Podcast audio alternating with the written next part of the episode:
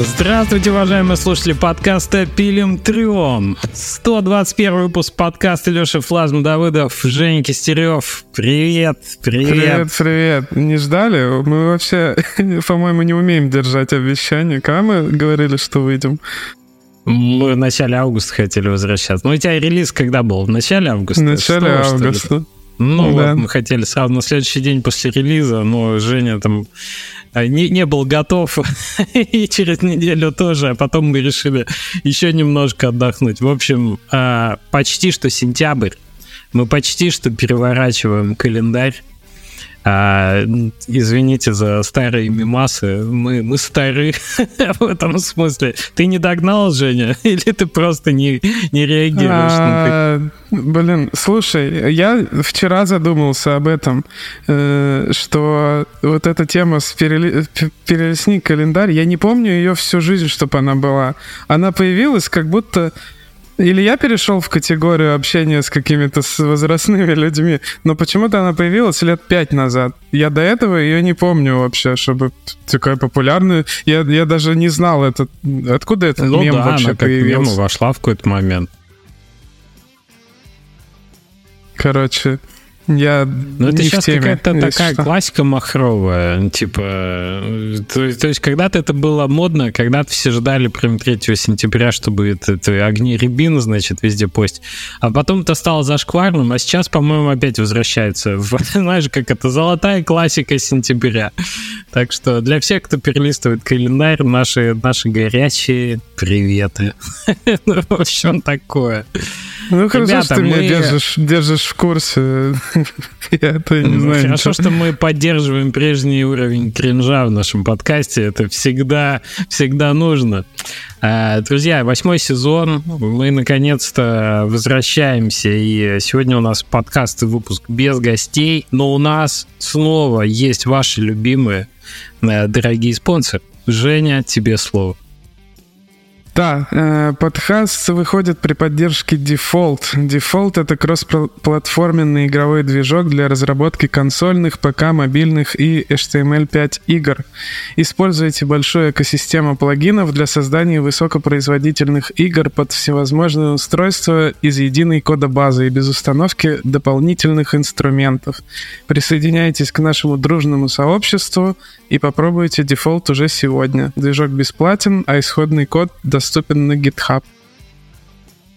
Ссылка в описании. Ссылка в описании, а да. Еще а еще нас поддерживает компания Поки. Это золотой, можно сказать, у нас стандарт э, спонсоров нашего подкаста, ставший классикой. Поки стремится создать идеальную игровую онлайн-площадку, место, где игроки и разработчики могут вместе играть и творить. С растущим комьюнити разработчиков, насчитывающим более 300 человек, Поки создает новый стандарт веб-игр. Хотите показать свой проект миллионам игроков или узнать о новейших веб-технологиях? Заходите на developers.poki.com. А от себя добавлю, что если вам, ребята, нужно интро кому-нибудь из команды Поки, пишите нам в наш телеграм-канал, тегайте меня, и я, так сказать, смело тегайте, я передам вас э, в руки, можно сказать, под белые рученьки э, менеджером покер. Дальше уже договоритесь, что там делать. Женя, ну, поздравляю тебя с релизом, уже официально, ранний доступ, э, I'm Future. Спасибо. I'm Future, в твоем случае уже I'm Present звучит. Ты, ты уже вышел. Ну, почти, почти. Ранний, ранний доступ только. Подожди, я знаешь, о, о чем, чтобы разогнаться, задумался? Вот человек, который убирался под наши подкасты, а он, он не убирался все это время, получается? Дружище, заводи пылесос. Там пылюки столько в углах. Пора, пора наводить порядок. Это люди гулять не ходят, за рулем не ездят, там не убираются, подкаста нет. Собака, представляешь, такая кругами ходит, такая на часы посмотрит, да что они себя думают. Ну ладно, я два месяца терпела, ну вообще имейте совесть вообще, еще и август. Ну, да, да. А, кстати, у нас же есть традиционные рубрики. Что это мы сразу перепрыгнули? Вот, вот. Во, во что ты, Евгений, играл, читал, смотрел? Да, все вообще это время? Не, не, не играл я ни во что. Как-то Так не ладно, до этого, не до этого было. В Future только и играл. Вот, ну, как-то, да, такой перерыв у меня был, прям месяца полтора я практически ни во что не играл, но только с командой это было что-то э, в рамках пятницы там. Вот. Э, по большей части я читал э, какую-то литературу, типа как наладить сон? ну, такое, типа, тяжелое время, тяжелая артиллерия и все такое. И Стивена Кинга. Поэтому, э, ну, такое, у меня потребление контента было очень неосознанное, потому что все было внимание на релизе. Вот, но сейчас, сейчас возвращаюсь. наоборот, очень а, очень ну, осознанная. Ну, то, то, знаешь, психанул и, так сказать, на, наелся сладкого мороженого на ночь и стал читать, как наладить сон, не, не линкуются друг с другом вещи. Слушай, у меня просто вообще такая тема была, что я так много проводил время за компом, что при, вообще при любой возможности я просто сбегал из дома, и, ну, как только работа заканчивается, все, меня нету. И поэтому ни игр, ни там сериалов, ничего Такого не получалось. Так ты, небось, Только... на скейтборде катался, как не в себя. На скейтборде катался, да. Вот это меня спасало. Ходил на хайкинг э, в горы и все такое. Вот, вот такие у меня были в основном развлечения. Но ну, ты и просто много не гулял. падал, я надеюсь. Не, я всегда падаю, подожди. Но ничего, серьез... ничего серьезного. Вот. Не, прикольно, пару новых трюков э, выучил. И ну, там в целом все развивается, все интересно. Евгений, расскажи, какие новые трюки ты теперь умеешь делать на скейтборде? Да...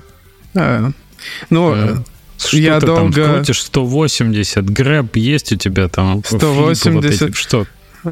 В, во фронтсайте, в бэксайте 360 в рампе научился разворачиваться. Вот последнее. А, что еще? А, Начал давить терминами. А, с, да, да. А, этот, как его... Аксель дроп э, научился делать. Э, Tailstall, э, Rock to Fake. Э, а я до этого... Так, а, а, ну и вообще остановись. Я, уже пожалел я о своем вопросе. Вообще не дропал в радиус раньше, а сейчас стал. А, сам спросил, ты спроси, спроси скейтеров. Ну, ну.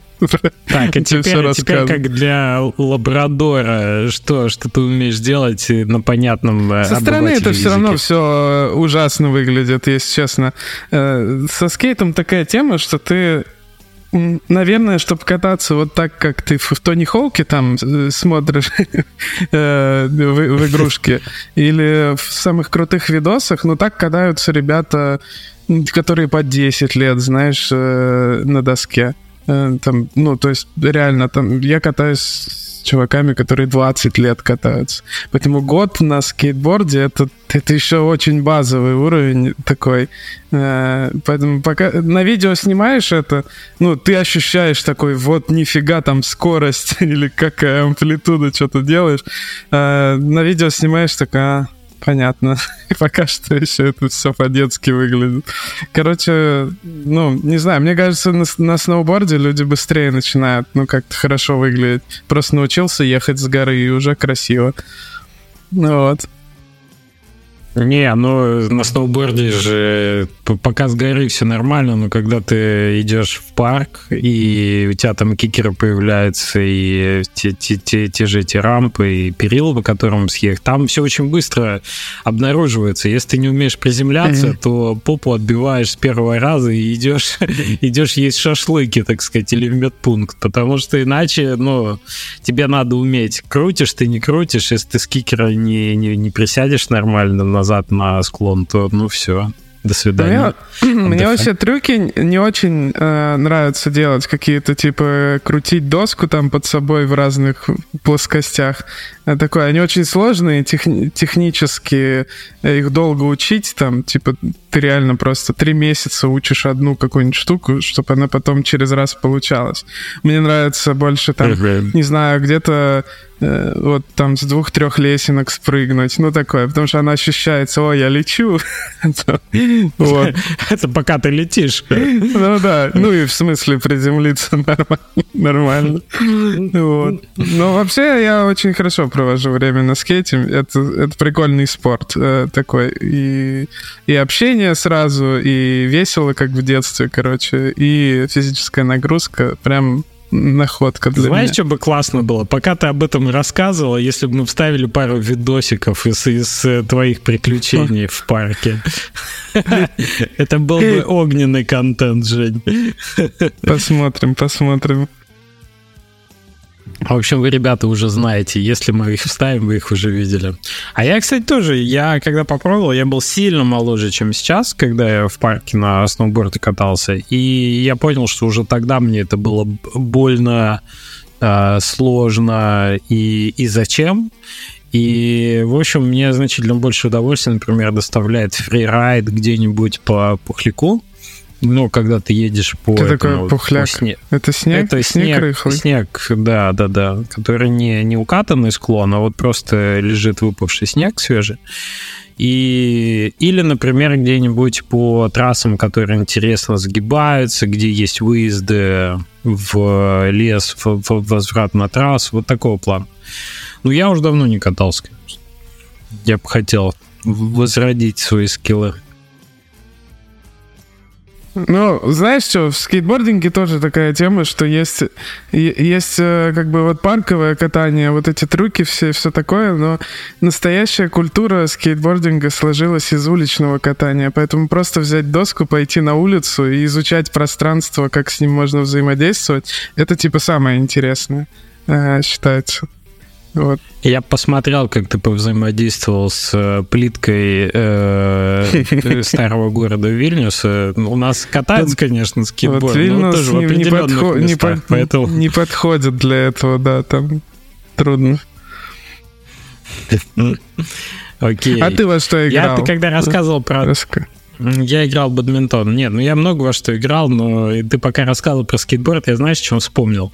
Что в бадминтоне есть прикольный момент, когда ты выпрыгиваешь на смеш э, прям с прыжком, да, э, и обычно противник, ну, понимает, что если ты выпрыгнул и сейчас будешь делать прыжка смеш, то это надо как бы отойти, подготовиться и так далее.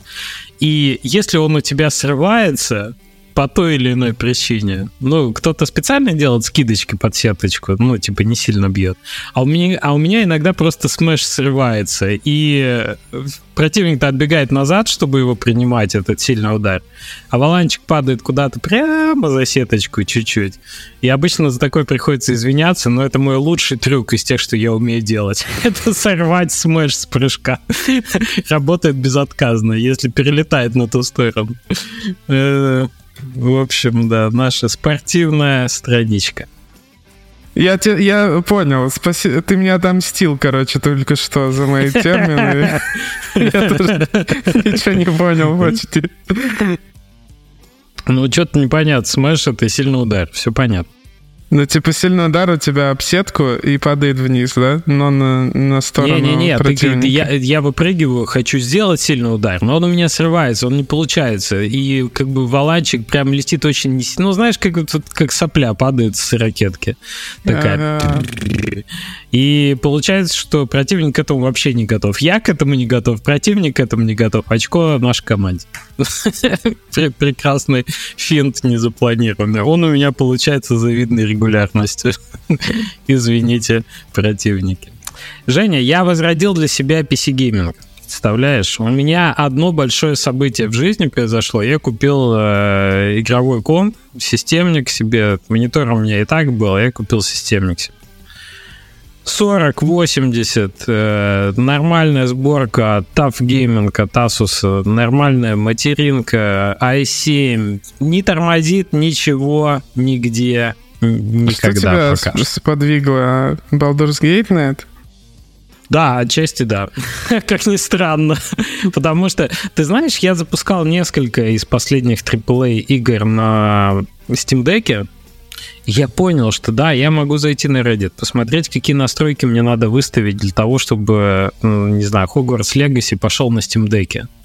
но он же все равно выглядит даже в 30 FPS, с логом в 30 FPS, он все равно выглядит как компромисс. Типа ты AAA игру 23 года запускаешь, а выглядит она как, э, не знаю, либо как э, инди, либо как игры релиза там 12 года, 10 -го. Эти волосы непонятные. Я, я, я понял, ну, типа, что прошел, прошел у меня. тебя этот, э, как его, восторг от того, что ого, я в портативке могу играть в AAA. Не, портативка а... — это вещь. Я по-прежнему затоплю за Steam Deck, это отличный форм-фактор, и у нас наконец-то железо есть, на котором можно ориентироваться. Ну и потом, есть игры, типа, не знаю, а, каких-нибудь индюшек. Я вот играл в э, Tail, Tail Rose. Типа пазл про эти, про железные дороги, где вагончики надо там составлять. Да, она без разницы. Она на телефоне также выглядит, на Steam Deck также выглядит, и на 4080 как бы на игровом компе также выглядит. Это просто инди, как бы 2D такая пазл-игруля не надо там ничего. На Steam Deck прекрасно играется. Ну, извини, когда ты запускаешь... Не, да, как бал... будто есть такие игры, типа Cult of the Lamp. Ну, зачем ну, или в это, нее да. играть, сидеть? Э, просто можно валяться где-то со Steam Deck или со свечом. Ну да.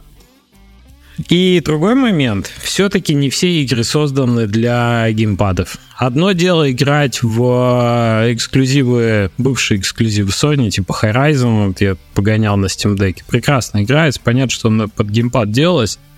Все очень хорошо. Или э, Phantom Pain э, Metal Gear Solid 5 запускал. Тоже хорошо очень играется, прекрасно.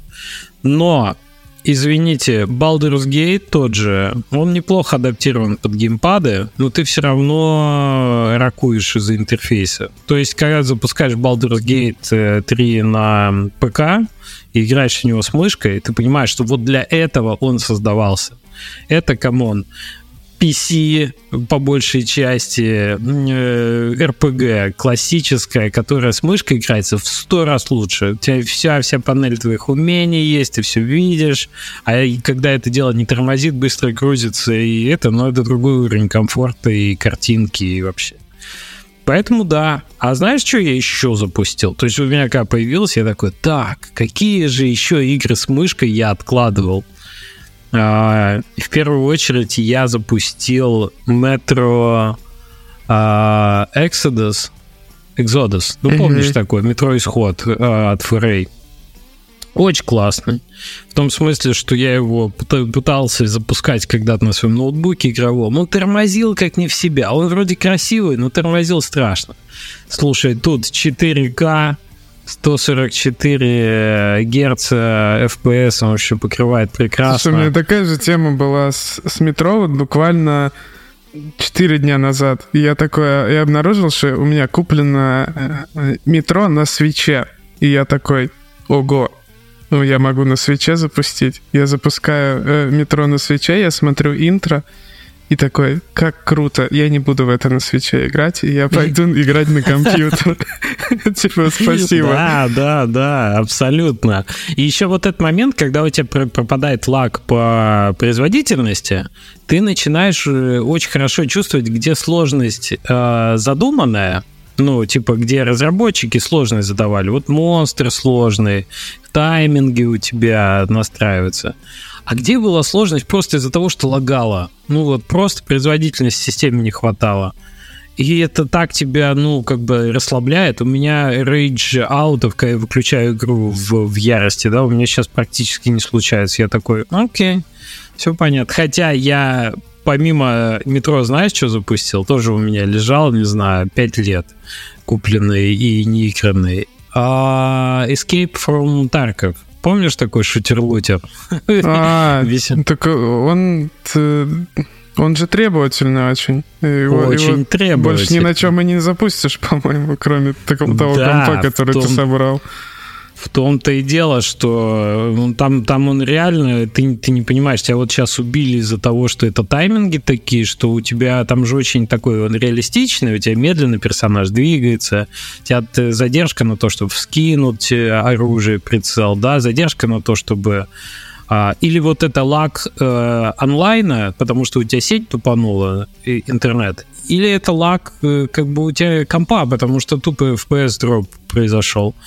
И все. И сейчас, когда все не тормозит, и тебя убивает, часто, как обычно, я понимаю, что эта игра создана для тех, недавно видел эссе про на эту тему, что все шутер-лутеры, в том числе Dark and Darker, я его тоже, кстати, посмотрел, хороший, и э, Escape from Dark созданы для людей, которые компенсируют свою потребность в страданиях за счет таких игр. Ну, типа, не можешь уснуть нормально, а вот включил, тебя поубивали, ты пострадал, теперь можно спать спокойно. Понял, да? Подожди, а Dark, Dark and Darker, его же выпилили с Steam, нет? Его выпилили со стима, он сейчас есть на своем сайте. По-моему, через Xolo его можно приобрести, поставить, запустить. Прекрасно играется. Понятно, что DMC Strike э, кинул в Steam издатель корейский. Насколько я помню, там какая-то корейская была история с разработчиками, которые были частью большой компании. Как-то то ли Nex, ну, блин, что-то такое. Слушай, ну там, а, там, там, там, не, там не такая история, что типа их за это обидела большая корпорация. Там, там чуваки, походу, сидели, делали ту же самую игру внутри большой компании, а потом э, такие, мы пойдем делать ее сами. Забрали исходный код, набрали ассетов, ну, как я, как мне там рассказывали, я читал. Мутная. И, и да, там непонятно да. еще, кто, кто как бы прав. так что я бы не защищал История особо. мутная. Я не, ну, как бы я не знаю, на самом деле, кто там прав, кто виноват, естественно, свечку не держал, извините, но из того, что видно со стороны, что действительно какой-то проект внутри крупной компании корейской разрабатывался и потом закрылся. Они не планировали его релизить.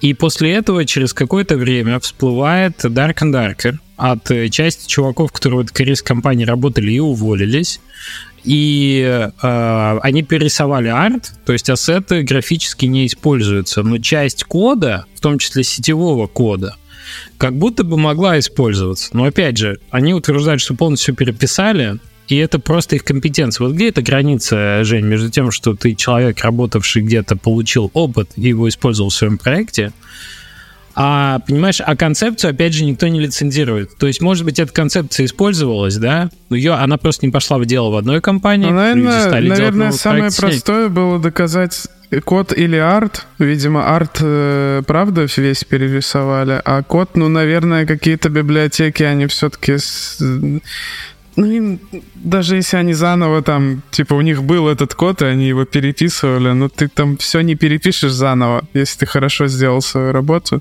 то ты, ну, как ты по-другому напишу? Ну, в общем, э... история, история мутная, но то, что со Steam выпиливается игра по DMC Strike если не путаю, DMC, по-моему, а, кидают, э, не разбираясь. То есть сначала игра снимается, а потом разбираются. Э, это факт. Поэтому, ребята, если вы э, где-то работали, что-то пилили на рабочем компе в рабочее время, имейте в виду, что, скорее всего, это что-то, э, на что может претендовать ваш работодатель. Э, если вы пилите под проект и не хотите, чтобы у вас были проблемы, это лучше делать либо на своем оборудовании, не в рабочее время, и желательно вообще по-хорошему прийти не быть мудаком, что называется, а обговорить это с работодателем нормально. Слушай, все люди, потому... все, все люди, которые что-то с нами делали, но при этом работали в AAA компаниях или еще где-то, обычно они шли к своему начальству, говорили, я там еще помогаю инди-разработчикам там что-то делать, вот такую работу, да, и получали письменное разрешение э, и спокойно делали. Э, потом не, не, не было никаких проблем. И мне кажется, это самый нормальный подход. Э, вот. Так, Но абсолютно. Там чуваки, ну, они не то, что пет-проект делали на основной работе, там другая ну, да, ситуация. да, тут более серьезная история, я согласен. То есть, как тут бы, история со стороны работодателя тоже есть Похоже попроще. на э, как в Силиконовой долине с, в, в хуле, когда доказывали, что человек там писал свои. Блин, надо пересмотреть. Кажется, у меня это... Да, у меня, у меня пришло время на пересмотр Силиконовой долины, мне кажется. Культовый, культовый сериал, да. А, вот, ну так я возвращаюсь к страданиям. В общем, это игра про страдания, Жень. Ну хорошо, что я а, играю... Любишь страдать. Э, нет, хорошо, что я играю в команде с ребятами, с которыми мы в контру играли. И мы реально по последнюю катку мы зашли в пятером. Это максимум э, по пати, который ты можешь собрать в Таркове. И знаешь, как это выглядело? То есть, по идее, жанр шутер-лутер, но в моем случае это был лутер. То есть пацаны, которые знают там таможню эту наизусть, просто идут впереди, танком просто все, все вычищают, всех ботов, всех э, противников. Но я только... А, а у меня я играл в лутер. Я бегу и сзади набиваю карманы. Ты лут собирал Просто только? Того, всего. Да. Я, у меня статистика после этого матча была такая. Выстрелов... А, там типа несколько убийств ноль, этих ноль, полные карманы по килограммам там, типа добра вынесено. Знаешь, мне, мне, я только слышу, типа, я на одном скелете, вижу второй скелет, простреливается, он на выходе, мы на наливайку, идем к выходу. Что? Какие наливай? Какие скелеты? Я, я такой, так, чуваки, куда бежать? Где добро лежит? Что собирать? Вот, вот у меня такой был стиль игры. И он мне позволяет немножко меньше страдать, потому что обычно мой опыт игры в одного в Таркове такой.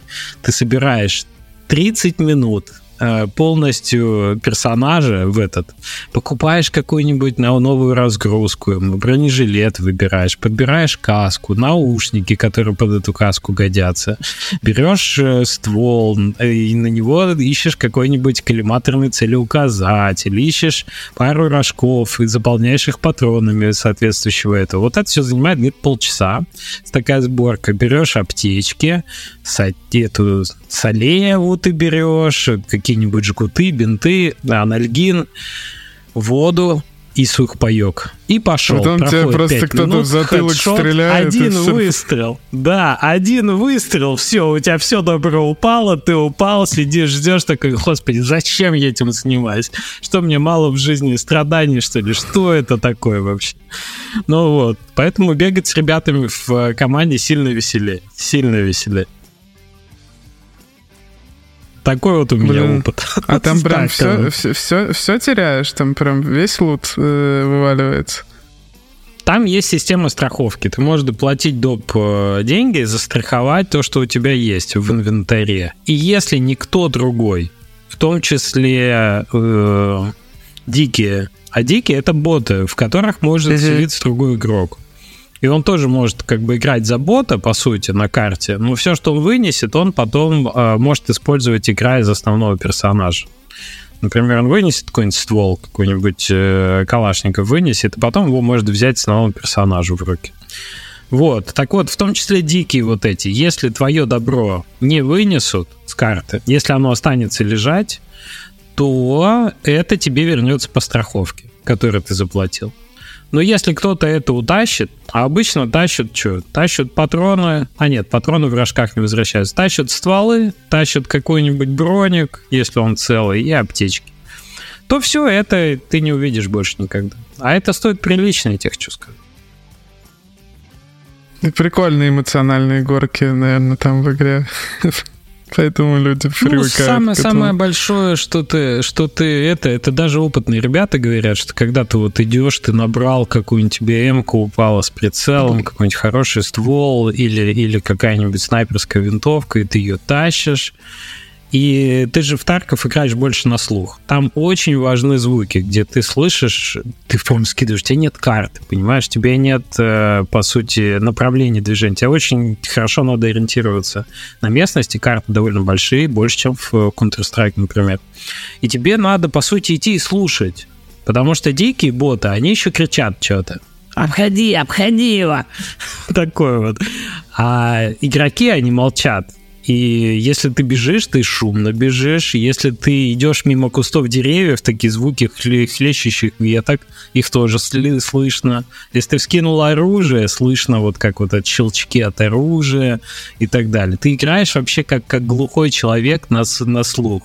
периодически останавливаешься и слушаешь. Есть так, кажется, кто-то есть на лесопилке в лесу. Так, кажется, кто-то есть у реки, типа на мост не пойду. Вот, и такое постоянно. Это очень напряжение большое. И ты когда такой выходишь в эту зону, когда ты видишь таймер этот зеленый обратно, и ты понимаешь, что все, фу, вышел. Полчаса ты реально такой, блин, ну это прямо потное было. А ты вообще мог никого не увидеть и ни, и ни в кого не выстрелить ни разу, и в тебя не мог никто не выстрелить. Но напряжение максимально. Вот это ему удалось очень хорошо сделать. Прикольно. А там есть э, ди- какие-нибудь дикие звери, которые еще этот звук создают? Э, нет, диких зверей нет, есть дикие люди. В принципе, дикие это и есть боты. Так что я тебе советую поиграть как-нибудь. Это просто интересный experience сам по себе. Слушай, ну и там много даже, видишь даже такого. для Таркова мне не, не, не на чем играть. То есть это реально надо комп собирать. Я когда ноутбук свой покупал, а, это у меня его Захару, Захару привет. Я думаю, я думаю, сейчас слушает и, э, и побежит сегодня вечером в, Тар, в Тарков играть, потому что там секта просто этой игры. А, вот, и он первым делом такой, Тарков можно запустить на нем? Пошел и установил Тарков, там попробовал, что-то такое, нет, надо помощнее. Что? Они компьютер под Тарков собирают. Потому что там очень ну, чувствительно к этому. Да, да, да. Он, конечно, в плане оптимизации, но не, не, не самая сильная игра. Ну вот, и мне захотелось очень много поиграть. Но знаешь, во что я поиграл, кроме Таркова? Женя, я поиграл в Quake 2. Вы Ты что? себе не представляешь, какая волна эмоций моей юности. Я-то еще недавно был на концерте Земфиры в Риге, и э, ты, конечно, вот машина времени в чистом виде, когда ты оказываешься к, в себе, типа, 16-летним, 18-летним. А еще был очень такой концерт теплоламповый. Вот, то есть э, концерт Земфира, и ты оказываешься в себе 16-18-летним. То есть ты полностью, тебя переносит эта машина времени в те эмоции, переживания, ощущения. И я просто понял, когда я скачал Quake 2, что так подобралось, что в течение там нескольких недель у меня два таких события было. Потому что когда я запускаю Quake 2, ты помнишь первый уровень? Никто не уходил дальше, мне кажется, второй локации. Слушай, у меня 2. Quake э, как-то мимо прошел. Вообще Quake, а, серия. Quake 3, Quake 3 я помню, и Unreal Tournament, а Quake 2 Понятно. я не помню. Ты более yeah. поздний игрок. А я помню, да. как сейчас, что это примерно 98 год, что в ну, как бы мы играли в Quake 2 э, много как бы дома, то есть ты вот это на тормозящем компе запускаешься, тормозит жутчайшим образом. Когда у тебя вспышка отдельный кадр, там этот отдельный кадр в противника летящий, желтая вот эта ракета. В 98 году мне было 8 лет, я играл на Сеге в Король Лев, как бы. А, Другой был понятно. А я в 98 году, когда у нас появился как бы компьютерный класс в лице, где можно было пойти, заплатить там, не знаю, какую-то денежку в э, этот, в бухгалтерию и типа поиграть. Потом это дело прикрыли, потому что слишком много студентов в э, лице уходили вместо пар играть в Quake 2. Ну, карту Q2, DM2, Deathmatch вторую, я помню на всю жизнь. И начало Quake я помню очень хорошо. То есть я начал играть, понимаешь, они сделали там динамический свет, типа потянули текстуры, а, но там да, даже какой-то контент новый добавили. Вот. Но первый уровень это самое вкусное, что есть. Ты на ощупь практически знаешь, так, вот тут секрет, вот тут гранаты лежат, если вниз пойти в канализацию, их сразу не видно. Вот там, типа, можно двустволку пораньше взять, а вот там, типа, машинган лежит. Это настолько мышечная память, ты настолько в звуках этих возвращаешься, в динамике, в прошлое, что, блин, я прям с таким удовольствием... Я зашел, думаю, ну сейчас посмотрю, как там что. А в итоге я проиграл, ну, наверное, часа полтора. Э, вот просто ни разу я не умер за это время, ни разу я не вышел, ни разу я не прерывался. И э, получил просто массу удовольствия. Quake 2 Forever. Очень классно. Всем рекомендую. 9 э, долларов, 10 долларов на стиме. Очень хорошо. Вот, так что Quake 2, да, Quake 2 очень хорошо, и э, больше я особо ни во что не играл. Но я играл в I'm Future, на самом деле. Это правильно. Прямо на релизе, прямо на релизе, Женя, я прошел, то есть там вышел же Dark Souls, ой, Dark Souls, фу, Господи. А, Baldur's Gate 3. И мне, конечно, было, ну, типа, а я в него уже поиграл до того, как Future вышел. И надо отдать должное твоей игре. Она мне перебила э, фокус внимания с Baldur's Gate. Ну, то есть, я такой, так, во что поиграть? Baldur's Gate дальше или в Future? Такой, так, в Future я там только что же микроволновку разобрал, там же куча частей осталось. Пойду их рассую сейчас по этим.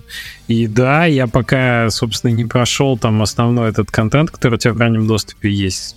Часов, наверное, мне 12 ушло на то, чтобы... Ну, это среднее примерно, вот 10-12 часов, э, сколько люди э, контент проходят сейчас. Э, вот ну, у меня кто, ощущение такое побольше. прям супер заинтересованность. Первые 6 часов было точно. То есть мне было прям интересно, что там постоянно что-то новенькое, эти а как это называется у тебя, когда ты хочешь исследовать карту? Экспедиции, экспедиции да. Да, что-то там какие-то эти сюжетные повороты новые, а, персонажи, назовем их так, да, эти автоматы. Очень круто, и меня реально захватило. Не потому, что это там твоя игра, и мне там надо было тебя поддержать, да, ее пройти. Нет, мне прям реально было интересно поиграть. И иначе 12 часов я бы играть не стал. Я поиграл, типа, там, два и оставил отзыв и, и забыл. А так, вон, видишь, очень прикольно. Прикольно, кажется, я, я говорю, ты, ты просто попадаешь в возрастную нашу аудиторию основную. Сейчас больно было. Но я тоже попадаю, если что, нормально. Окей. Даром, что в 98 году тебе было 8 лет, ты, ты уже ну, тоже здесь. Я, да, я тоже, тоже старый. Да, да. Не, ну кто, кто спорит. В общем, э, Жень, расскажи, как, как, как релиз состоялся, как вообще это все прошло. Э, супер же готовился, супер же нервная история. Смотри, э, точно же надо упомянуть, что как часть этой истории рассказана в другом подкасте, да, как мы да, когда мы демку выпускали. И по сути, uh-huh. я начну с того момента, наверное, как мы от демки к раннему доступу шли и релизу Давай. всему такому. Вот, э, то есть э, кто, кто, может быть, слушал, там не помнит, мы демку выпустили, перед этим ее много тестировали, она зашла хорошо, мы набрали там большой кусок э, виш-листов на этой демке, и типа были такие завышенные ожидания по поводу, по поводу релиза и всего такого. Но дело в том, что у нас было контента э, на тот момент ну вот на полтора часа э, игры э, для демки. А дальше, собственно, его, его и не было. Нам надо было очень быстро наращивать э, контент там до вот сколько Леша играл, 10-12 часов э, до, до такого размера примерно. Э, и у нас э, время как-то поделилось сильно на, с, на то, что сначала мы очень активно... А, ну, во-первых, у нас релиз же переносился, потому что мы должны были выйти в мае, а, но все мы помним, что переносить релизы на две недели вперед — плохая идея. Поэтому мы сразу такие, ну, если мы сейчас не успеваем, тогда в августе. типа, потому что две недели, как правило, там ничего не решают. Но у нас очень много было механик и контента, который надо было добавить в игру э, огромными кусками просто. У нас э, мы еще и донанимали людей. Э, у нас там четыре... Что вы добавляли? Ой, а, слушай, в, де, в демке не было нормальных экспедиций на самом деле. Uh-huh. Там не было... Вот этот режим, а, знаешь, когда ты с диорамами, когда самолет, ну, диорама с самолетом разбитым. Да, да, да. да. Это был очень сложный режим, чтобы его завести, чтобы доделать. А, а это чувствуется, что оно прям такое вручную собранное. Оно, оно прям... Я очень надеялся на самом деле, что оно не особо зайдет людям, потому что делать это долго, сложно, дорого, и я такой, ну, блин, может, не надо больше будет это делать. Но людям понравилась эта часть, ну, типа, отдельно отмечали. А, а, а собрать это, ну, приходилось прямо вот Э, по, по, по винтику, чтобы оно, чтобы оно заработало. Он такой не системный режим, больше вообще адвенчурный, по сути. э, с подбором пароля, там, с этими да. Ну да, это. и, и много оттуда еще выкинули, на самом деле. Долж, должно было быть по, по насыщенней так скажем. Ну, то есть, ну, чтобы вот... вы понимали, ребята, это такой мини-квестик отдельно. То есть ты попадаешь на локацию, и ты, типа, исследуешь самолет разбитый, за, затопленный, и там, по сути, ты где-то находишь билет, он оборван, там пароль от входа, где-то находишь по этот кодовый замок, открываешь, тебе надо поподбирать эти пароли, где-то там часть э, нарратива, какие-то обрывки, да, там какие-то лежат. Ну, чуть-чуть общем... другая игра внутри игры, на самом деле, uh-huh. получается. Да, да. Вот, помимо этого, ну, мы же делали огромное количество контента, э, там вторую, мост на вторую крышу, чтобы люди могли построить, потому что да. у всех была когда в демку люди играли, они такие, а что мы будем только на одной крыше играть? И нам нужно было обязательно дать вторую крышу, чтобы пообещать, что вы будете дальше вот ходить по, по крышам небоскребов и э, расширять свою локацию. Вот. Ну и в принципе примерно на процентов 70 в, внутри каждой механики вырос контент в рыбалке, там, в фермерстве, mm-hmm. э, там тот же разбор бытовых приборов, которого хотелось бы больше еще сделать, ну вот э, сколько получилось. Короче, ты как-то всего, всего пони, понемногу. Все настройки ж надо сделать, все, все, все, чтобы поддерживалось.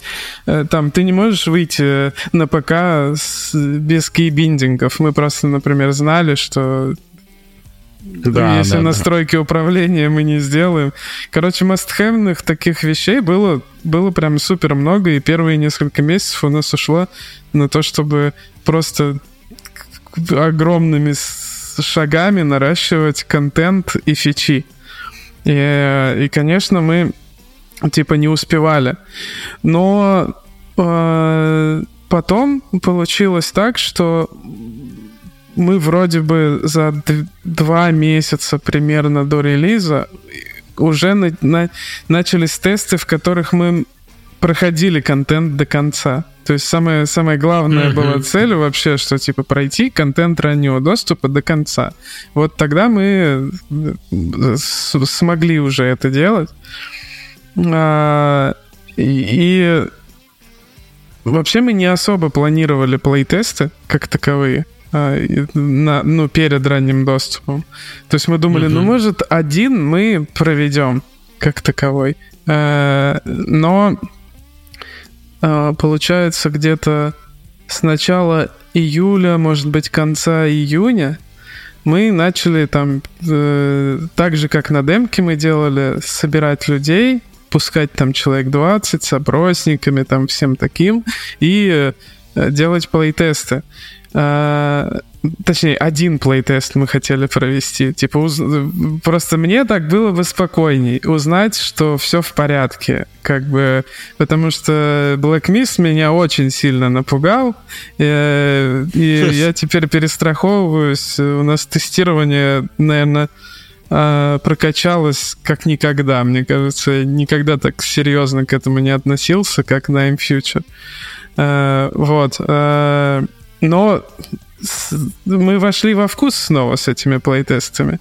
И получилось так, что мы проводим один, мы получаем оценку, она там ниже, чем на демке, мы видим, что людям что-то не нравится, были, были какие-то яркие вещи, мы такие, окей, на следующих выходных еще один тест. Мы исправляем, проводим на следующих выходных, у нас повышается оценка, новый фидбэк.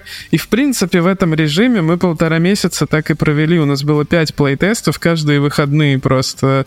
Э, мы, я, там уже дошло до того, что э, уже закончились люди, которые заявки оставляли. Мы уже э, начали тестировать на аудиториях которые не знали про игру ничего. Uh, у нас, если что, uh, uh, несколько аудиторий подходят для InFuture. Одна из них — это аудитория такая выживалочек, такого чего-то более хардкорного, а другая аудитория которая мне больше всего нравится, но она самая капризная, это аудитория cozy игр таких вот, э, типа, уютный гейминг. Это прям отдельная аудитория, они могут там и по, по 150 часов проводить в Симсах, My, My Time at Portia, в таких играх. Э, им должно быть максимально все понятно, максимально все удобно. Э, им не нужен особый челлендж, например, в игре. А мы там только к какому-то третьему плейтесту починили механики защиты. Ну, у нас есть там всякие пиявки, которые нападают, колючки, которые растут. И мы немножко починили их, они стали, так сказать, чуть более агрессивными. И мы стали даже... Я попросил издателя, чтобы они а, привели нам только аудиторию уютных игр. То есть они прям пошли, нашли, как, типа, кто играет в Stardew Valley. Где, кто... вы их отка... Где вы их откопали вообще? Вы на Фейсбуке, что ли, их таргетировали? Э, да как-то по Твиттерам созывали там и все такое. Э, в общем, ну, где- где-то, где-то нашли, там, человек 20 получалось э, приводить. Вот, и я очень боялся, что мы для них баланс сломали. Э, и э, мы проверяли, чтобы какие от них будут отзывы, все ли им понятно по туториалам, там, типа... Не... Э, и на самом деле мы кучу вещей поправили, исходя из этих плейтестов. Я думаю, что если бы не было э, вот этих пяти тестов, то э, выходить бы было гораздо труднее, и оценка бы была пониже, и все такое. Вот, э, и из-за того, что у нас, у нас за неделю до релиза был плейтест, чтобы ты понимал, мы не выходили из этого режима, вплоть... Мы релизиться начали еще вот э, в начале июля. По сути, мы в этом режиме были, и поэтому не так сильно стрессово это было в плане того, что ну, в нашу игру и так играли уже все это время. И мы просто такие, ну вот релиз, мы все знаем про игру. И, ну, теперь это стало... Э, не знаю, наверное, я больше не буду делать игр никогда с... и все, да, типа. Никогда не буду.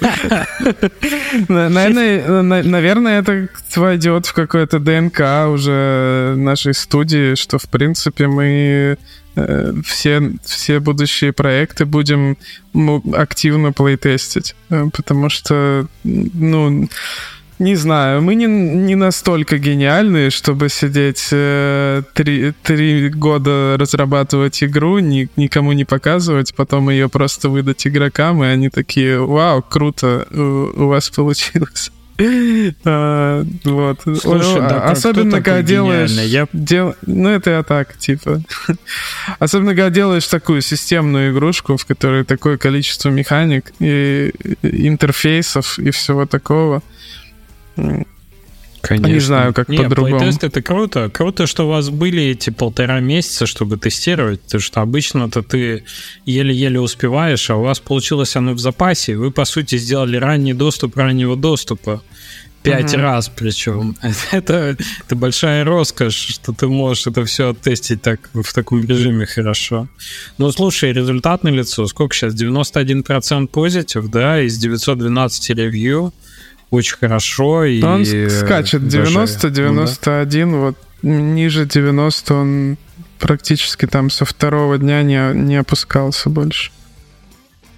Ну, круто. Я вижу, пик по ЦЦУ был 2600. То есть это, в принципе, очень... Ты помнишь, мы еще когда-то, когда мы разбирали с Лешей Тестовым а, инди-релизы и ЦЦУ, гадали, где гадали. было 300, 400, 200, да, то, в принципе, наши слушатели могут оценить, что 2674 одновременно играющих игроков — это очень хороший показатель для инди-игры, которая выходит на Steam сегодня. Так что по, мои поздравления. Я верил, что все будет нормально у игры. Ну, понятно, что это вещь неочевидная, и сломаться может что угодно. Помнишь, э, на Netflix смотрел, сколько там было точек, где этот не, не раскроется а, может не раскрыться а, веб а, телескоп Джеймс Уэбб, когда он был. Типа 300 чего-то точек, где что-то могло пойти не так. Один там Слушай, у нас, привод не отработал. У нас второй. очень много чего э, могло пойти не так, и чуть ли не пошло, потому что за два дня до релиза я прям помню, э, что у нас игра занимала в оперативной памяти 19 гигабайт. А сейчас Ого. занимает полтора. Чтоб ты понимал. Э, вот. Там копировали-то саму себя. Ну, а, мы ну, как-то получалось так, что мы постоянно... Э, мы, мы нарастили этот долг, но мы не совсем до конца понимали э, проблематику, пока вот на плейтестах не увидели, что больше людей пишут, что у них что-то там вылетает, тормозит и, и, и все такое. Оказалось, э, мы позвали рендер-программиста нам э, на, на помощь, э, с которым давно знакомы. Коля, привет тебе большой. Э, э и ну, по сути, за полдня э, мы исправили эту ситуацию, потому что мы обнаружили, что э, это именно шейдеры в памяти разворачиваются на такое, на такое количество гигабайт. На 15 гигабайт у нас шейдеры разворачивались. Такой вот геймдев. А, да, были неправильные настройки там для URP, шейдеров, куча вариантов лишних создава, э, создавалось. Э, и у нас там и вес игры уменьшился почти в два раза, и в оперативке. То есть мы разом в один день за полдня, по сути, за два дня до релиза решили все технические проблемы, которые могли нас закопать. Это загруз... oh, долго... долгая загрузка игры, которая занимала на некоторых компьютерах минуту это 19 э, гигабайт в оперативной памяти. Это и, и тормозящий рендеринг, потому что память, э, видеопамять забивается. Э, и, по сути, вес игры, и вот это все решилось в самом, в самом конце. Вот. Если бы мы это не сделали, я думаю, что отзывы бы были, ну, ниже 80. Я, я, я думаю, что uh-huh. так. Слушай, ну это необычная история. Обычно за два дня до релиза что-то ломают. Да. Там починили, да. То есть это, это реально тот случай, который, ну, блин, ну до такого лучше не доводить, ну уж как получается. Э, что поделать? Это пронесло, просто больше лучше ну, реально, к таким ситуациям не, не приводить, ну, реально просто повезло, вот по-честному. Э, там, ну, конечно, ребята докопались, там, наши программисты до этого, но можно было бы это чуть-чуть раньше сделать. Плюс у нас была старая травма э, с Black Mista, кто не помнит. Сейвы. Э, там, там была проблема с сохранениями, да, и так же, как тестированию, всю дорогу вот от демки до раннего доступа мы очень много времени уделяли сохранением и тестированию сохранений. Я прям любая вещь какая-нибудь, любой маленький лут где-то там подвинулся, пропал, сразу в самый высокий приоритет эти проблемы, и мы... Ну, до сих пор патч, если мы релизим какой-то, мы его тестируем на новых сохранениях, совместимость с несколькими разными другими сохранениями. У нас из-за этого уже еще один тестер появился в команде. У нас уже отдел тестирования, по сути. Вот, отдел потому... тестирования сохранений. Да, отдел тестирования сохранений. Вот. А, ну, ну, и помимо этого у нас пару тест тестировщиков есть, э, которые очень очень сильно страдали, конечно, перед релизом. А, но у нас есть еще и внешний QA, который, с, с которым мы работали все это время. Э, это тоже еще там несколько человек аутсорсеров, э, которые тоже нам помогали тестировать. И, и по сути, сейчас мы не делаем релизы без внешнего еще тестирования. Короче, к этому э, э, эти старые травмы Блэк места заставили э, очень серьезно к этому относиться. Ответственно вы к сейвам подошли. Да. Слушай, а у нас же это, у нас же тоже была интересная комба с тем, что мы раздавали Dreamvalley 2 на, э, на Epic Game Store. Uh-huh. И одновременно мы анонсировали Valley World, нашу следующую игру. Сейчас уже можно не говорить, анонс прошел успешно. Кто а, же издатель у вас? Да, да, да. Оранжевая кепка появляется в кадре, да. А, да, делаем Стани билдом и анонсировали. В принципе, здорово у нас получилось, но, кстати, поговоря про сейвы, когда мы на Эпике, когда пришла вот эта огромная толпа людей, которые бесплатно забрали игру, начали играть, мы поняли, что у нас тоже э, проблемы с сейвами, оказывается, на эпике были. Их просто раньше не так было заметно. Там же нет э, ревью, форумов, куда можно прийти написать. А тут они появились, да, и на самом деле вот мы только сейчас, наверное, мы продолжали выкатывать патчи, смотреть, тестировать. Только сейчас у нас там просто э, на Epic Game Store э, Cloud сейвы довольно капризно сделаны. И то, как они сверяются с локальными сейвами, и когда, как ставить приоритет, а если несколько компов появляется и так далее, там есть э, на самом деле проблемки. И вот мы сейчас сделали так, что игрок может сам задать, какой он сейв хочет выбрать. Я и, сейчас задумался, что... у, нас, у нас просто вчера вышла игра в Эпике. По-моему, мы не интегрировали Cloud сейвы. По-моему, мы их не поддерживаем. Ну, смотри, там имей в виду, что ну, довольно это довольно криво работающая эта система у них. И вот это даже э, поп-ап, который у Эпика э, системный, где ты выбираешь, какой тебе выбрать, э, локальный сейв, клауд сейв, он даже не у всех игроков показывался. И поэтому кто-то из них мог потерять прогресс э, совершенно как бы не по нашей вине. И нам пришлось, да, с этим работать, так как Unity в, реестр пишет, там, как эти сейвы скинуть и так далее. Одна из тех проблем, которая вылезла вот только после того, как мы игру начали раздавать. А вообще раздача, да, раздача очень большая, там а, куча людей пришло, и у нас новой жизнью, а мы еще релизили DLC на Train Valley 2 одновременно, uh-huh. и нам надо было успеть а, зарелизить DLC, пройти все проверки на Epic, на Steam, на GOG, в общем, у нас такой был июнь тоже такой плотный. Мы, с одной стороны, готовили анонс, трейлер, а ну, вы это все одновременно сделали, да, и, и раздачу, Ну, надо было одновременно, игры. да.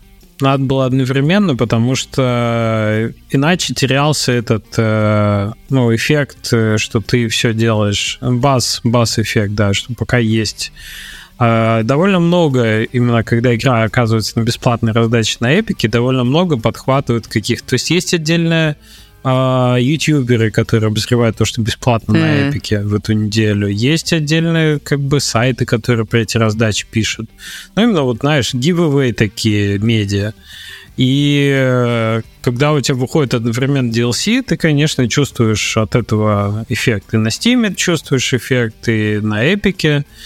А, вообще, у нас по Train Valley 2 интересная структура стала, что для нас DLC превратились в основной какой-то источник э, прибыли потому что игра уже добралась по скидкам там до 70-80, по-моему, процентов сейчас уже. И, а DLC продолжает выходить, то есть игре уже там 5 с лишним лет, да больше даже. И а DLC все еще новый выходит, и будет еще DLC. Это не последний.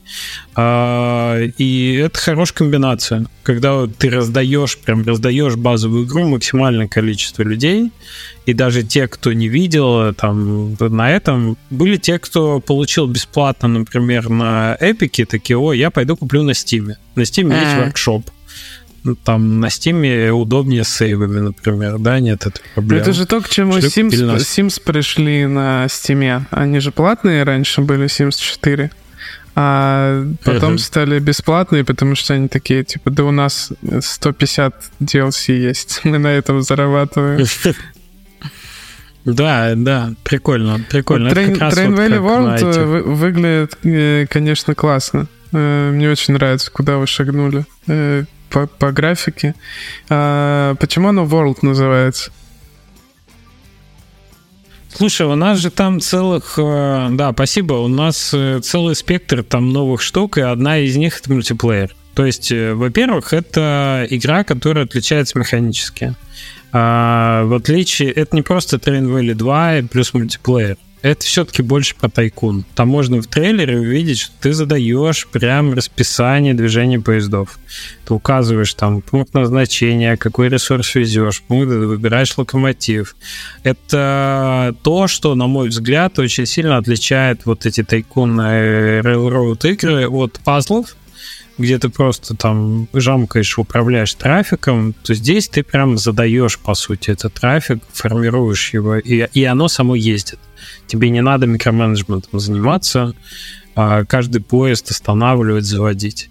Ну вот, и то есть это в целом то, что у нас просили с первой части. Типа, ой, ребята, это паровозики так похожи на Sid Meier's Railroads, почему не Tycoon? Я думал, что Tycoon, почему не Tycoon?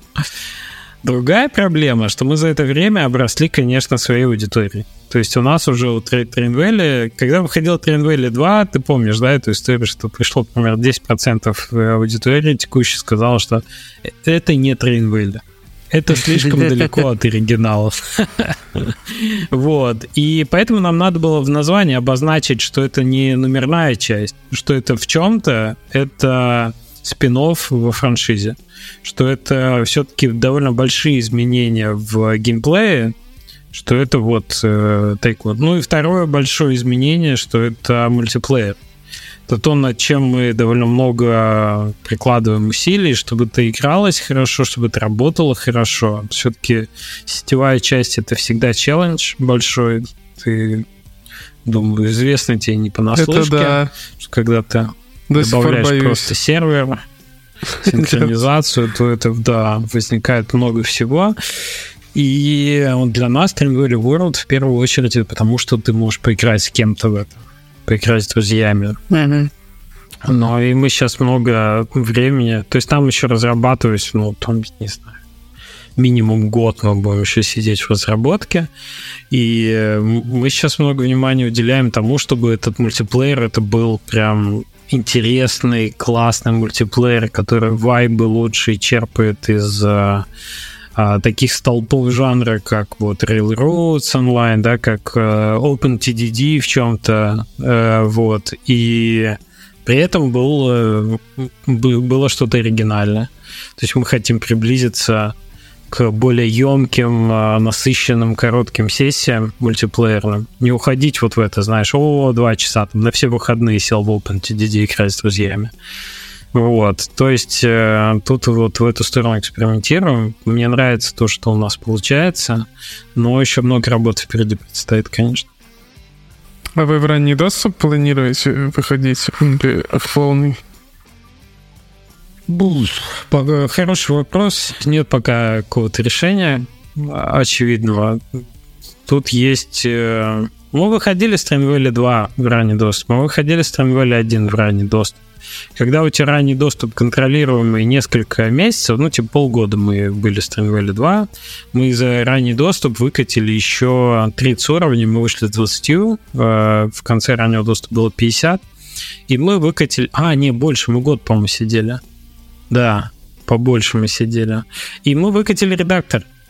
И там же были вот эти все плей-тесты, их было много, мы сильно увеличили качество, сильно отполишили его. И э, вышел редактор уровня у нас, да, то есть мы протестировали, что как, как он будет работать, воркшоп, все мы это изучали в раннем доступе, по сути. Будет ли это в Valley World? Наверное, в таком духе точно нет. То есть мы уже планируем сильно больше контента, чтобы было на старте, крайней мере, по плану. Ну, то есть воркшоп мы допиливать не будем в процессе, это точно. Воркшоп мы отдадим Day One, скорее всего. Что сейчас понимаем, насколько это крутая и нужная вещь для таких игр системных. Вот. Но остальное, да, зависит от того, как будем стратегию запуска выстраивать создателем. Посмотрим. Посмотрим. Видишь, рановато еще, все равно нам еще довольно долго сидеть. У нас анонс был все-таки, ну, как бы обычно анонс где-то за полгодика, когда у тебя уже пошло. Мы сделали, видишь, сильно пораньше, именно потому что была раздача на EGS, не хотелось mm-hmm. этот упускать этот э, инфоповод, чтобы его использовать На самом деле, мне кажется, вот эта стратегия, которую раньше все придерживались, анонсируя как можно раньше, собирая виш-листы подольше, она как будто бы не особо сейчас работает. Потому что, по сути, в перерывах между а, информационными битами какими-то все, ну, ничего особо не происходит. Виш-листы падают в очень там низкие довольно значения ежедневные, э, которые, ну, незначительны вообще в, в рамках там общей э, какой-то э, динамики, когда ты анонсируешь. Вот у нас, по сути, были самые главные пики, там, типа, анонс игры, выпуск демки и э, промо перед релизом. Если все, что в промежутках было, это там по виш-листам, я не знаю, ну, там 5-10%, наверное. Э, то есть в, в итоге без серьезного маркетинга, без битов, оно все равно не особо набирает сейчас на Steam. Steam не дает трафика так много. Угу. Я понимаю, о чем ты говоришь. Очень большая плотность всего, что выходит на стиме в принципе. И иметь такую роскошь, как, например, не знаю, э, Elden Ring э, или там, да, или тот же Хогвартс, или Baldur's Gate, или Starfield, который скоро выйдет, которые ждут и у которого виш-листы просто потому, что это большая а игра известная, набирают сами по себе. У инди-игр, конечно, такого нет. И э, мы это делали в том числе для нашей аудитории, для той аудитории, которая придет с Эпикой сейчас. Что мы не хотели, чтобы они сначала все пошли мимо, а потом мы сделали ну, только это, анонс да, там, это третьей части. абсолютно логично. Вот. Поэтому да, поэтому часть мы их, конечно, конвертировали в виши и э, посмотрим, да, посмотрим, как будет дальше. У нас есть стратегия дальше отбивочек, инфоповодов до релиза. Будут еще трейлеры, понятное дело, будет, э, скорее всего, Steam Fest один из, он сейчас один доступен разработчикам перед релизом, поэтому и были после релиза один на игру. Поэтому, возможно, ну, Ну, вот это, вот это сейчас, конечно, must have Steamfest очень много дает. Ну, вот это тот трафик, который ты можешь получить все еще от Steam, да. К нему надо подготовиться, все надо грамотно сделать, но ну, ты можешь там получить свое внимание. Так что, да, я с тобой согласен, что если ты ничего не делаешь, то твоя демка тухнет, а виш-листы протухают. И вообще не факт, что игрока будет э, сохраниться это желание спустя год, купить ту игру, которую он завишлистил, типа, когда-то, когда-то год назад. Он уже перевернул календарь с тех пор. он уже не тот, что он был это, раньше. Это отсылочки. Не, ну... опять же, наверное, есть разные типы игр. Но, э, например, M-Future не та игра, которая может просто так постоянно привлекать к себе внимание. Она привлекает к себе внимание только если в нее есть во что поиграть. Вот э, у нее нет яркой темы какой-то, на, на которой, про которую эта игра, там, как вот не знаю, милиционер, да, игра или, или что-нибудь такое, то есть, который можно промоутить прямо вот там тиктоками, чем-то таким. Мы так и не научились промоутить игру контентом вокруг нее по сути, по большей части, э, ну вот, поиграйте, играют ютуберы, говорят, классная игра, и к нам приходят виш-листы. Ну, только так получается, самой игрой промоутить. Mm-hmm. Вот, и, наверное, если есть игры какие-то хайповые, которые просто постоянно могут привлекать, э, как Чучу Чайлз, да, или вот милиционер, опять же, э, которые могут про- просто постоянно привлекать внимание, ну, им, наверное, полезно задолго а, анонсироваться и долго собирать эти виш-листы, потому что кто ведет там какой-нибудь ТикТок или Ютуб активный, э, э, ну, где постоянная аудитория, э, надо, чтобы лучше эта аудитория где-то парковалась и э, добавляла виш-листы. То есть, мне кажется, ну, тоже ну, от, типа, тут, тут от типа игры зависит. Ключевое то, что ты говоришь, кто постоянно генерит э, вот этот контент, кто ведет ТикТок и так далее. Я тебе больше скажу. Вообще играм довольно сложно постоянно генерить вот такой контент. Надо, э, это делают вообще-то стримеры. Э, когда вот есть одна игра, спроси стримера, сложно ему снимать годами, например, типа Fortnite так, а, ну, а там, во-первых, контент новый приходит, это инфоповоды. Mm-hmm. Посмотрите, что есть в этом сезоне, посмотрите, какой тут ивент, какие тут герои, какие тут, не знаю, как, как баланс изменился. Так, помимо этого и стримеры, собственно, создают этот сам по себе контент. Они какой-то нарратив создают, какой-то сценарий этих роликов, он развивается. У них игровые ситуации необычные случаются. А если ты разработчик, извини, ты не можешь так быстро генерить контент, чтобы пилить ролики про это там каждую неделю или каждые две недели.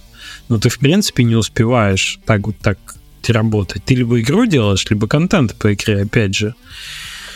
И это проблема, да. Да, не так много ну, игр, поэтому, наверное, сейчас сводится такое. к тому, что, типа, почему все, все издатели там любят э, системные игры, потому что ютубер снимает серию, и она огромная, долгая, там типа на 15 серий, на 20 может снять, и, и просто количество контента, который генерируется по игре, э, большой. Мне бы вот хотелось, ну сейчас вот по нашей игре можно снять, ну, наверное, да, там 10-15 серий по часу, ну, что-нибудь такое, э, живого контента. А, мне бы хотелось, чтобы была возможность там снять 50 видео. То есть мы в такими, так мыслим yeah, сейчас, yeah. когда думаем, что там на релиз 1.0, чтобы можно было вот э, очень сильно увеличить playtime. Не до 20 там, 25 часов, а чтобы там условно там 50 плюс часов можно было играть. Вот, вот такое. Ну, это амбициозная цель. Мне нравится, как вы зашли. То есть это классно, что вы об этом думаете. Это очень круто. Мне кажется, это достойная э, задача, чтобы ее решить. А, мне нравится, что вы сделали с историей, такую арку далекую открыли, что у вас ну, как бы есть э, какая-то какая тайна, какая-то загадка, в духе Lost такой, знаешь, что вроде бы все обустроились там в первом сезоне, но есть что-то таинственное, далекое, большое. Что ну, это как сериал, оно, оно строится как, как сериал по типа угу. по, по, по сюжету. Но это был стопроцентный вариант. То есть э, было, было точно понятно, что удержать внимание сюжетом можно. Э, то есть сделать какой-то, там, провести игрока за руку 10 часов, чтобы, чтобы он что-то делал по квестам, по всему такому, можно, и дальше мы можем это делать. Но квесты и историю в целом делать довольно дорого по времени, по всему. Э, это сложно, это ограниченная вещь. Мы можем сделать еще там 15 часов, но потом люди уйдут если мы ничего больше не сделаем. И мы просто думаем о том, как э, э, ну, сделать такие вещи, такие активности в игре, которыми можно... Ну, я это называю творчеством внутри игры. Когда ты просто делаешь что-то, потому что ты хочешь это делать, сам себе придумал какую-то задачу, а, и можешь на нее потратить там 5 часов за вечер, не продвинувшись никак там по квестам, просто потому что, ну, ты самореализуешься как-то внутри игры. Э, вот. И вот этого пока что мало в I'm Future. То есть э, там есть зачатки, там где-то можно увидеть игроков, которые тратят ну, какое-то время на какие-то вещи странные, но пока что они потребляют контент, они не э, взаимодействуют то есть контент заканчивается, они уходят сейчас. А вот э, ну, да, хорошо, да, что, хорошо, что с хорошими отзывами и все такое, но мы вот, да, как такую сверхцель ставим, чтобы они не уходили, чтобы э, им было чем заниматься. Это там какая-нибудь э, чтобы они украшать могли много сильно, э, сильно свою базу, чтобы они могли прокачивать менеджмент, чтобы они красивые системы могли выстраивать, там, электрические и все такое. То есть, э, э, ну, короче, в эту, в эту сторону думаем. Такая задача сложная, но, но интересная по развитию. Да, это вы прикольно придумали. Но и она нетривиальная на самом деле, потому что жанр, он сильно на этот контент все-таки завязан. Мне было интересно понять, а, а что там можно еще разобрать, а что там можно еще построить из построек, а что там на той крыше, куда я строю мост, а, ну и, собственно, в экспедициях что еще можно найти? В, это, в этом те, жанре я... мы еще до демки а, вывели с геймдизайнерами формулу, что все, что э, все механики в, в I'm Future и в подобных играх, они направлены на exploration. То есть до тех пор, пока тебе mm-hmm. интересно, а, то есть Э, ты разбираешь бытовой прибор, тебе вот этот чайник, да, крутится у тебя. Тебе первые два раза uh-huh. только интересно это делать, потом неинтересно, да, это рутина да. и все. Ты, рыба... тоже, да. ты рыбачишь, тебе это интересно делать до тех пор, пока ты не поймал всех, кого можешь, э, не узнал, какие uh-huh. там рыбы есть, какие наживки и все такое. И вот так в каждой механике э, там тебе интересно, ты построишь мост, а что же на другой крыше? Э, а я сейчас какую-то новую штуку нашел разбирать, а что я оттуда получу, как она разбирается. Вот пока это можно давать, в экспедициях тоже все механики абсолютно пропущены через принцип exploration. Пока, пока интересно э, что-то новое узнавать, э, игроки остаются.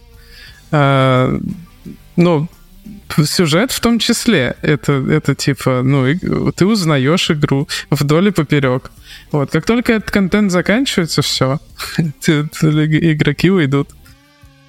Ну, make sense. И рецепты по готовке туда же, что ты исследуешь, да, что да. можно подготовить. А- алхимия вот угу. в кулинарии, которая там, да, и механика разделки рыбы. Э- поэтому мы, ну, потихоньку э- такие небольшие... Э- как будто лутбоксики внутрь игры добавляем, и, надеюсь, это нигде не процитируют, я это так называю. Ну, то есть ты разделываешь рыбу, кладешь ну, рыбу на доску, ты ее можешь разделать, получить там рыбе мясо, жир, там еще что-то. А, но можешь еще и что-то найти внутри рыбы. Ну, типа, какой-нибудь э, какой-нибудь да, э, ресурс. Да, да, да. Ты э, в рыбалке ловишь рыбу, но можешь выловить там чайник или что-нибудь еще, то есть э, не рыбу, как бы. Э, и, и такое тоже в куче механик проделано, какие-то вещи, ну, неожиданные, чтобы, ну, в привычных вещах игрок тоже ожидал что-то новое. Это чуть подольше держит игрока. Вот. По сути, у нас основной весь фокус был э, релизы этого. Э, это playtime и рейтинг. Ну, мы, мы понимали, что uh-huh. если мы playtime выдержим там 10 плюс часов, и у нас будет рейтинг... Ну, у меня таргет был рейтинга 80 плюс. На такой, который сейчас, я даже не рассчитывал вообще. Э, у нас даже да, было... шикарная, 91. Была это шутка э, в команде э, релизного бинга. Я сказал, я, я это написал, что если будет 80 плюс рейтинг э, э, у игры, я посмотрю Барби фильм. Если если будет... плюс опенгеймера. Подожди. Если будет 85, э, то я смотрю 5 часов аниме, а я вообще не смотрю аниме. И это в целом вообще мем очень большой. Э, Поэтому клинок, рассекающий демонов, я недавно смотрел. Пришлось мне. Вот. А, там у нас голосовали. Ладно, вся команда выбирала, смерти. что мне посмотреть. Но у них еще там осталось. Я только час посмотрел, еще 4 часа. Они еще выберут. Вот. Ну и, короче, там такая шутка была. И был у моего товарища релиз э, другой игры, очень похожей по количеству виш-листов, э, тоже системный, и за две недели до нашей игры примерно. Э, и он, я с ним общался. Что же это может быть за игра такая? Тектоника игра такая есть на, на, на Steam. Посмотрите, она похожа на Satisfactory, классная игра. Э, мне очень нравится.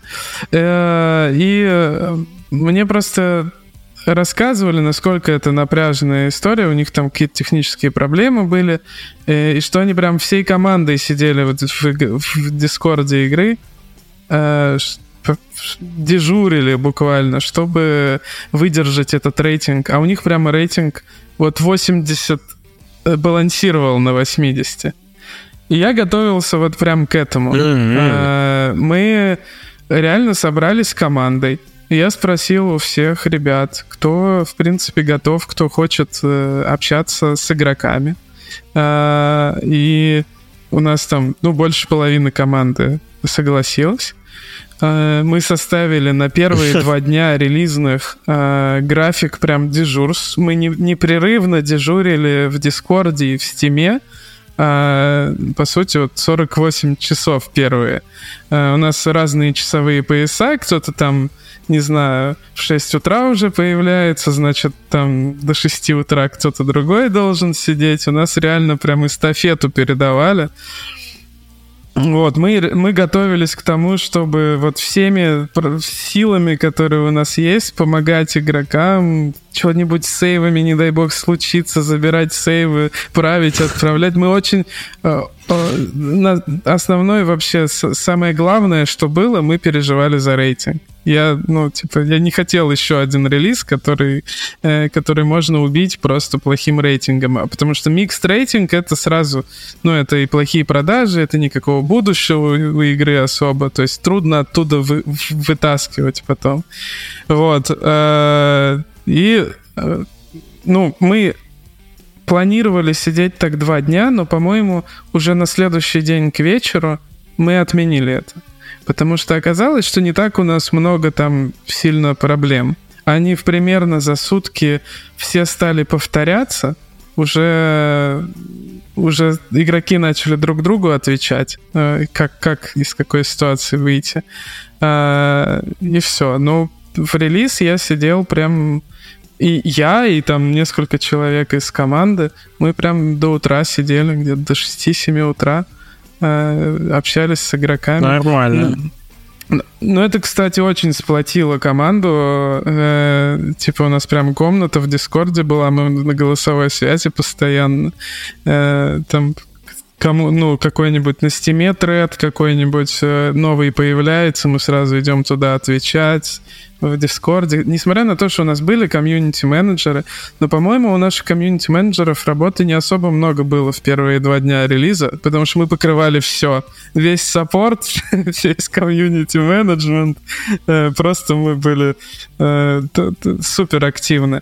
Но и это, кстати, привело к тому, что сейчас не только там дизайнеры или тестеры могут э, пойти в комьюнити. Сейчас не, со, ну, большая часть команды сидит в Дискорде, читает, что там пишут люди, и ходят, общаются с игроками. Это вот это напряжение спало, потому что, ну, на релизе все прошли вот эту школу тяжелую, и теперь там у, у нас условно, ну, просто программист правит баг какой-нибудь, он может пойти в тред на Дискорде, спросить, там, забрать сейвы, там, что-то такое. У всех этот опыт комьюнити-менеджмента чуть-чуть появился. Вот такого. Прикольно, прикольно. А у вас не было вопросов, э, как, как это менеджить с создателем, как и разводить, кто за что отвечает, не знаю, кто главный в плане Но... комьюнити менеджмента? Как будто бы мы пытались это сделать, но в итоге, получается, весь комьюнити-менеджмент первые пару дней просто мы забрали на себя. Все, Стихийно все упал на вас. Да, да. Ну, мне кажется, это логично, если, например, комьюнити-менеджер со стороны издателя видит, что там 10 человек из разработчиков сидят на, на Discord-сервере и общаются активно с игроками. Ну, типа, там что там делать? Разработчик всегда лучше знает игру, лучше помочь может. Э, конечно, конечно. Чем комьюнити. Но мы от этого, конечно, отошли, и сейчас комьюнити-менеджеры сидят в Дискорде, общаются. Мы так приходим решать проблемы какие-то. Но в целом вот это, это был, был такой, было интересно. Забавно, что как, когда я играл, и когда я не мог найти этот, я к Жене пришел. Где молоток? В Телеграм Так, так под ноги посмотри, говорит, наверное, рядом с холодильником лежит. Я такой, блин, классно. Очень быстрый комьюнити-менеджмент Ну, кстати, твой фидбэк был э, очень важен. На самом деле, э, одну из GUI там... Что-то пригодилось? Ну, GUI ресурсного принтера мы переделали практически полностью. Привели к виду. Прикольно. Мы с тобой общему, обсуждали да. это к общему виду, да, и все такое. Вот, вот в следующем патче выйдет. Так что спасибо тебе. О, супер. Ну да, ну по свежим следам это заметно. Ну видишь, я же опять же такой из, э, как сказать, э, деформированный профессиональный человек. И когда играешь, ты все равно э, анализируешь интерфейсы и эти и механики, и флоу. Так что да, конечно, конечно. Когда я набрал уже достаточно базы, уже отписал. Ну, э, Не, у тебя классно. был хороший На фидбэк, деле, потому что, потому что ты действительно поиграл в игру, это, это ощущалось. Потому что вообще я не очень люблю фидбэк э, внутри геймдева. От разработчиков? Да, от разработчиков, которые запустят на 20 минут, а, напишут тебе вот такую телегу, что у тебя не так, и, и все. Я все понял про игру, да, чувак. Да, Сейчас да. я тебя научу, как игры делать. Это, это точно как есть самая, самая тяжелая школа получения фидбэка, это там типа на девгаме, когда ты показываешь э, на шоу-кейсе, и тебе кто-нибудь подходит и такой, сейчас я тебе расскажу. Я вообще геймдизайнер, я, я тебе, mm-hmm. у тебя вот это не так, вот это не так. Все, думаю, через это и, проходили. знаешь, чувак уже собирается почти уходить, и такой ты видишь у него, промелькнула где-то мысль такой, и такой, как Коломбо уже почти ушел. Кстати, вот, вот тут какой процент вероятности использовать и, и давай душнить. Есть такое, да. Есть такое в профессиональном сообществе, такой фидбэк. Самый ценный, на самом деле, это реальный байк. Вот это реально байк. Расскажи мне, что сломалось. Дай, дай лог, э, скажи, что, что тебе... Что сломалось у тебя застряла на релизе? Мышка. А, ты не, не меня не, спрашиваешь? Не, что сломалось на релизе? Я как, да, я как разработчик, ты просто говоришь, к этому да, вот да. человек, который подошел укажи баг конкретно, это больше всего поможет, чувак. А в целом, конечно, соображение по тому, как э, улучшить игру. Ну, слушай, у вас ранний доступ, он на это и ранний доступ, что вы все еще можете новый контент, который будете накидывать, докидывать туда, где он больше нужен. Очевидно, понравились там приборы эти бытовые, да, их надо как бы побольше сделать, это всегда весело, новый находишь. Кстати, не знаю, насколько сложно они в работе делаются, но они классные. Ну, среднее, то есть это, это понятный контент, понятно, как его делать. Мы тоже там немножко подход к этому меняем, чтобы реюз был сейчас этого контента, что типа ты один раз разобрал микроволновку, вот второй раз неинтересно, но во второй раз мы сейчас вот начнем делать, чтобы ты мог что-то внутри найти. Ну, например, как, как открываешь э, дверь, дверцу микроволновки, а там что-то неожиданное, и ты такой, а, Значит, там может быть что-то... И так два-три раза ты можешь одно и то же разобрать. Ну, короче, то же самое. Какие-то вот чуть-чуть э, удивления создавать, чтобы реюзать контент просто. У меня был немножко в лейтгейме момент гринда, когда ты в целом уже понимаешь, вот это то, о чем ты говорил. То есть, когда уже не сильно удивляет тебя механиками, в целом их все знаешь. Но все еще остается набор элементов, которых тебе не хватает, чтобы достроить что-то, чтобы рецепт сделать, чтобы попасть на вторую крышу и так далее. Ты гриндишь, гриндишь, гриндишь, гриндишь. Ну, кстати, это, это, такой, это так, да, окей. это, я не знаю ресурс этого гринда. У нас как раз на гринд очень мало жалуется людей, то, то есть э, довольно насыщенно э, для людей в, в целом контентом. Но они, по-моему, готовы разбирать э, вот как на свалке вот это все э, до тех пор, пока да, оно да. есть. То есть, мне кажется, если бы мы поле Согласен. до горизонта сделали этой свалки, они бы ну, нормально играли бы дальше, потому что у нас есть такой там отдельный островок, там ходишь по крыше, и там пролом в крыше, и отдельный островок, где понятно, что есть что разбирать. И они все разобрали, и, и, и самая популярная тема была, как туда попасть. как, как попасть туда и разобрать. А, это вниз штуку. куда? Э, не, это там справа, справа от лифта э, к рыбалке. Там есть такое место, там такие а, вентиляционные такое, да. штуки. И люди даже, ну, кто-то читами даже туда как-то попадал, но в, в целом они прям приходят, как сюда ага, погоди, залезть? так а я... А как туда здесь это туда можно залезть, что ли, или что? Я ну, не нет, люди, туда. люди смогли залезть только те, кто пошел там сейвы отредактировали, они у нас не зашифрованы сейчас. Там же уже появились а, умельцы. Понятно. Ну да, там было что-то. Так, Это так жестоко, что... конечно, положили.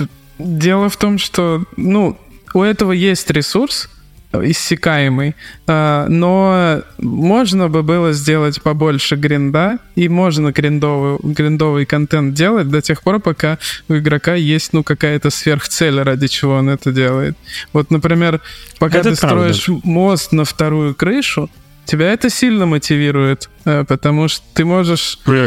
Ну, мы это видели там, не знаю, в том же Стардювелле, да, там есть какой-нибудь мост деревянный, где надо там 150 дерева принести. Это же супер гриндовая вещь. Но ты получишь доступ к новой локации. И, ну, то есть это работает. Э, главное не чем занимается игрок, типа, а ради чего. такая вещь получается. Ну, ну по да, крайней мере, там, для типа нашей не цена, аудитории. а когда есть есть достаточно вознаграждения за это. Ну и второй момент, который это, это самый жестокий, это, конечно, что вы сделали эту экспедицию с самолетом, такую супер кастомную. И я каждый раз заходил в эти экспедиции, думаю, так, новые локации просто закрыты, там что-то будет. Сейчас открою, там будет тоже типа самолета такой квест. Ну, это а вот, там нет и нет, да, там просто ресурсы, да. просто ресурсы. Так что плохую шутку сыграл с вами. Придется вам делать еще такие экспедиции. Теперь придется придется в каждой зоне делать такую штуку, чтобы, ну да, мы уже, уже делаем новые эти диорамы.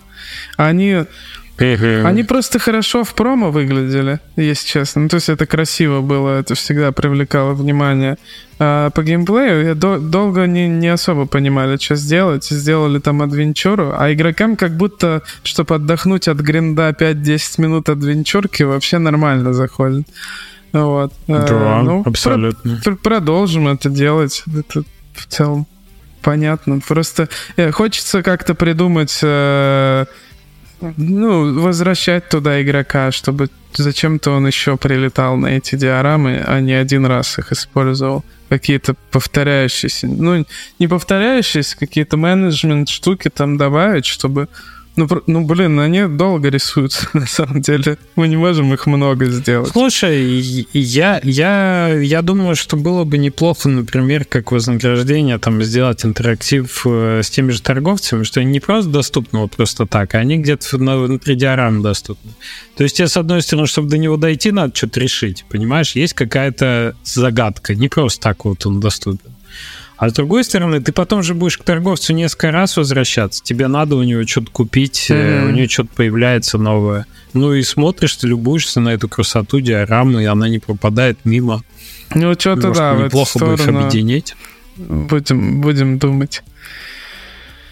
Не, вот. очень прикольно, очень прикольно. Вообще общее ощущение такое, что ты реально лайтово, весело, под ненапряжную музычку а, в свое удовольствие фермерский вот этот опыт получаешь как вот веселый фермер или даже больше. Нет никаких таймингов, как в фри Это больше похоже, знаешь, на что? Вот у Алавайра были эти первые веселые фермы, а, где надо было там собирать эти перья страуса, я помню, базовое там молоко, еще что-то. И, и ты прям реально мог часами это делать, потому что нет никаких э, э, ожиданий так и здесь такой, так, это же как, как фирма, только нет никакого доната, нет на ничего тебя, Да, на тебя, на, тебя, на тебя ничего не давят. И единственный фактор давления, э, который у нас типа создан был, и который мы на самом деле планировали, мы там нарисовали штук 10 разных врагов, которые будут на твою базу нападать. Э, каких-то этих жуков, шмелей летающих.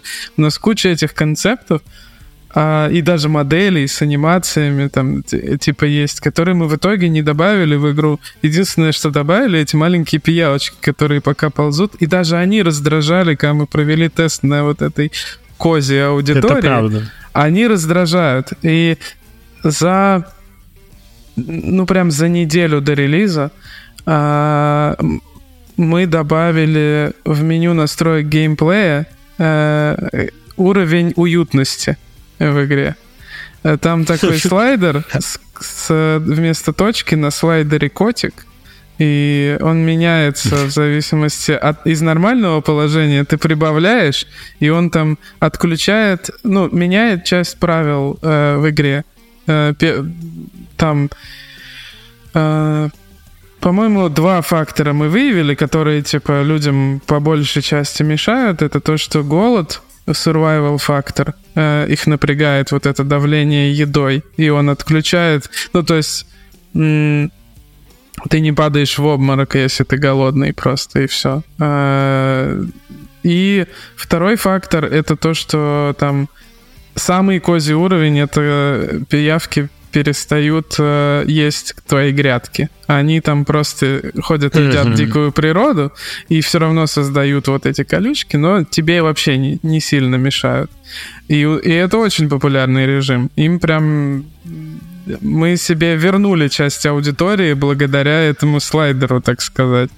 Вот. Прикольно.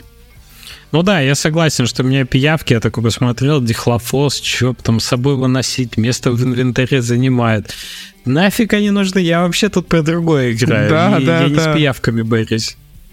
Это, mm, это не, не та игра. Мы думали, что у нас будет э, Tower Defense механики, по, как вот в Kingdom, там, знаешь, ты сначала строишь, ночь наступает, на тебя нападает, а потом я вспомнил, блин, так я ж перестал в Kingdom играть из-за этого именно. из-за этой Да, да, да, это забавно. Как ты как игрок хочешь одного, а как разработчик к игрокам подсовываешь другое.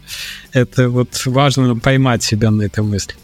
Слушай, Жень, я думаю, нам надо порекомендовать всем слушателям, кто еще не поиграл, пойти поиграть в твою игру. Во-первых, э, это отличная игра, а во-вторых, э, ну, поддержите Женю, там 91%, надо, так сказать, не просто поиграть, еще отзыв написать, чтобы стал 92, ну вот, и, и это лучше, на самом деле, э, это лучший комментарий, который вы можете оставить Жене, не, не на YouTube, где мы тоже ждем ваши комментарии, а именно в отзывах на Steam Привет, Трем. Вот там это дорого стоит. Да, да, типа того. Вот, так что, так что да, я, слушай, я очень рад, что у тебя получился классный релиз. что все получилось. Я очень рад, что я эти 12 часов провел в э, твоей уютной игре, и классный experience. Уверен, что в ранний доступ Заходи еще, будет, еще кучу будет, всего. будет больше контента потом. Еще вернем тебя. Слушай, так это...